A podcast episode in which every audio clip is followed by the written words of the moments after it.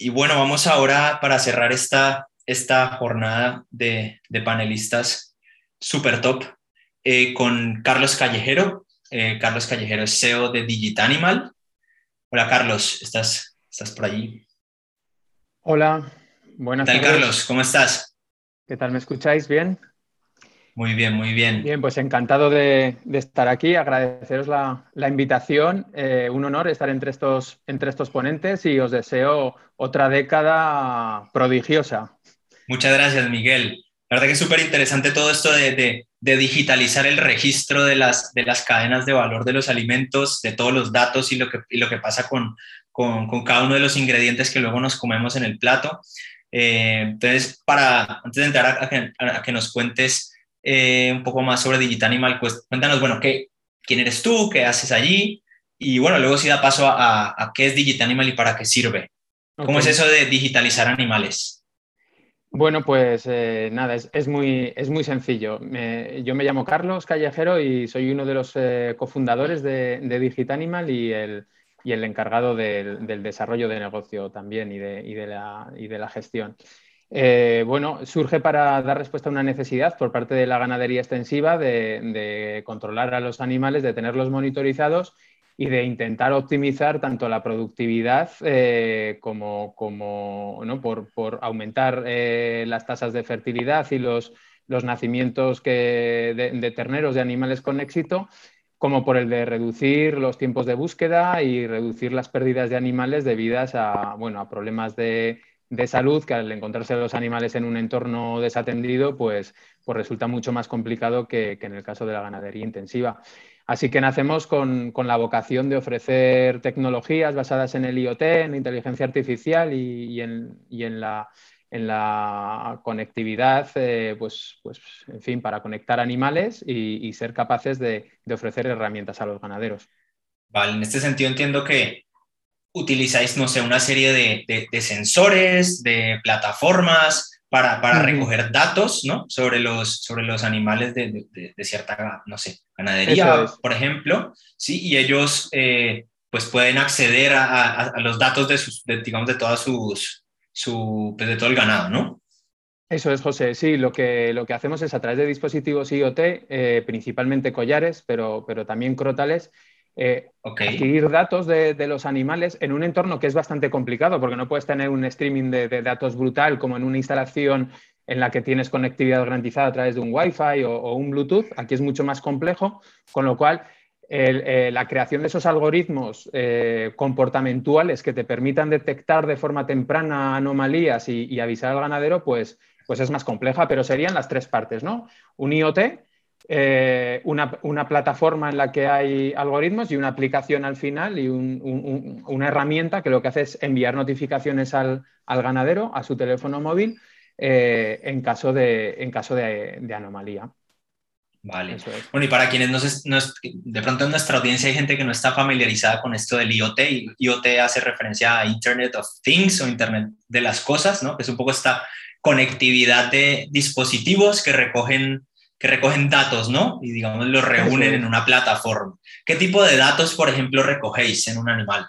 Pues mira, es muy similar a, un eh, reloj inteligente o una pulsera de actividad muy inteligente. Nosotros recogemos información sobre la actividad del animal, sobre la temperatura superficial y sobre la localización, la geolocalización, ¿no? las coordenadas eh, de geoposicionamiento. Entonces, eh, como esto no solamente lo estamos haciendo en un animal, lo estamos haciendo en, un grupo, de manera que, podemos caracterizar lo que es el, día a día del animal en ese entorno de la manada. Y eso nos permite detectar anomalías cuando se producen. Llevándolo al caso de los humanos, sería que si tú eres una persona que lleva una rutina normal, trabaja, hace un ratito de deporte, a días alternos, luego come, luego se acuesta, pues bueno, si un día de repente no comieras nada o, hubieras caminado tres veces más que lo que haces de, normal, pues, pues saltaría. Te salta una notificación. vale, vale. Eso es. Vale. Eso es. Ahora esto, perdón. Sí, cuéntame. no, adelante, Lo podríamos, lo podríamos entender en el caso de los animales, como explicaban antes, eh, pues uno de los retos es aparte de mejorar la productividad del ganadero, pero decir, bueno, vamos a utilizar esas herramientas que ya tenemos para mejorar la productividad también para mejorar el bienestar animal, intentar mejorar el bienestar animal. ¿no? Y entramos en un terreno complejo porque es otra área de dominio de expertise en la que hay eh, personas que, son las que han creado los protocolos de, bienestar animal y, bueno, claro. explica un poco. Claro, claro. Y un poco eh, yendo al tema de, de, dónde lleváis y cómo lleváis ese registro de datos. Eh, bueno, pensando en que nuestro tema principal de hoy es blockchain. Vosotros utilizáis una blockchain, registráis todo eso en un libro de estos de registro que, que explicó Mark. ¿Es un libro público? ¿Es un libro privado? Cuéntanos un poco más. Vale, os intento explicar. Yo no soy el, el, especialista, pero os intento explicar porque la idea eh, en la idea sí que la idea sí que la tengo, sí que la tengo ahí grabada a fuego. Nosotros estos servicios que damos a los eh, ganaderos hace aproximadamente cuatro años eh, dijimos, caramba, podríamos, aparte de los servicios que damos, mirando al futuro, podríamos dar más. Podríamos ayudarles a valorizar sus productos, ¿no? A destacar aquellos elementos diferenciales y, que, pueden aportar valor a un ganadero. Entonces pensamos que, esa tecnología que se estaba utilizando em, para mejorar la gestión del día a día y la productividad, la podíamos utilizar para llevarla al consumidor.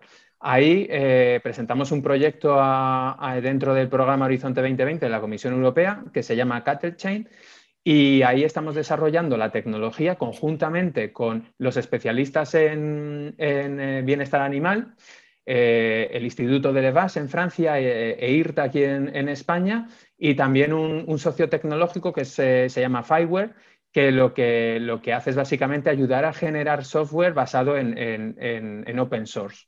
¿no? Esto nos va a ayudar pues, a la interoperabilidad y a, integrarnos en, a, integrar, ¿no? a, integrar en un, eh, en un, mismo ecosistema diferentes eh, soluciones. Entonces, la solución de blockchain que nosotros tenemos ahora es privada, eh, es IBM, IBM, Food Trust.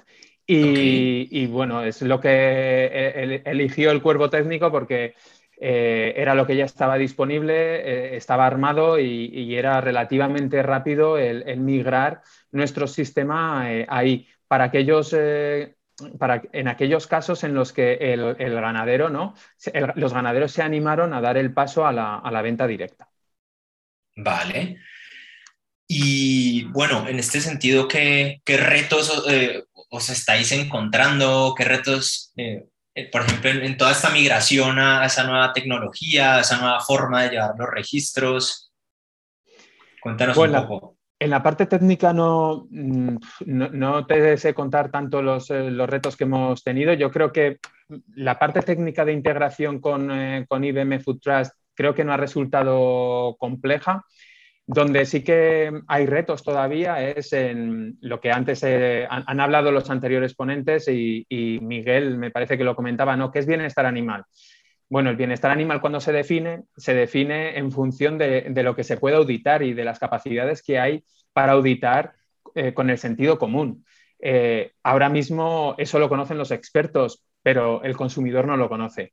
Eh, entonces, el reto, yo creo que el reto es, aparte de los datos, o sea, aparte de construir el sistema que ya estamos construyendo, que se basa en alimentar unos datos que se generan a través de, un dispositivo de Internet de las Cosas, intentando evitar en la medida de lo posible la intervención humana, que es la que puede generar errores, fraude, lo que sea, ¿no? Es lo que intentamos minimizar. Sobre eso hay que añadir una capa de inteligencia, es decir, a todos esos datos en bruto que se recogen, eh, hay que correlarlos con, eh, y, establecer unos límites, unos thresholds de lo que sería, cuando consideraría un experto que ese punto del checklist de bienestar animal no se está cumpliendo. Claro. Y entonces hay el registro. Un reto de ponerse de, ponerse de acuerdo, ¿no? De generar como un claro, diccionario común. Eso es, unos estándares, unos estándares y que luego todo el proceso esté, este, se puede auditar ya no solamente a nivel de, datos de blockchain, sino también a nivel de los propios algoritmos que luego van a, van a generar esos registros. ¿no? Y yendo un poco otra vez a vuestra cadena, digamos, eh, lo ideal es como llegar, lograr, o sea, lograr tener el registro desde el animal hasta el plato, ¿no? ¿En, qué, ¿En qué parte de ese flujo, digamos, ya dejáis de estar presentes? Y, y, no sé si estáis visualizando formas de, poder ir a, un paso más en esa cadena de, trazabilidad, por ejemplo. Por supuesto, mira, te, cuento, lo que estamos haciendo ahora eh, tiene las limitaciones eh, que tiene. Antes lo contaba también Miguel, por una está la trazabilidad ¿no? y por otro la transparencia. Ahora nosotros lo que mostramos son datos que se generan realmente por los, por los dispositivos a lo largo de la vida del animal, todos los periodos en los que está pastoreando. Por supuesto, eso ha generado un montón de datos. Eh, el, proceso eh, de engorde del animal en el cebadero, porque también tenemos básculas que monitorizan ese, engorde eh, y detectan anomalías. Entonces, el animal desde que nace se, monitoriza en, determinadas ganaderías, tanto en la fase de cría como en la de engorde.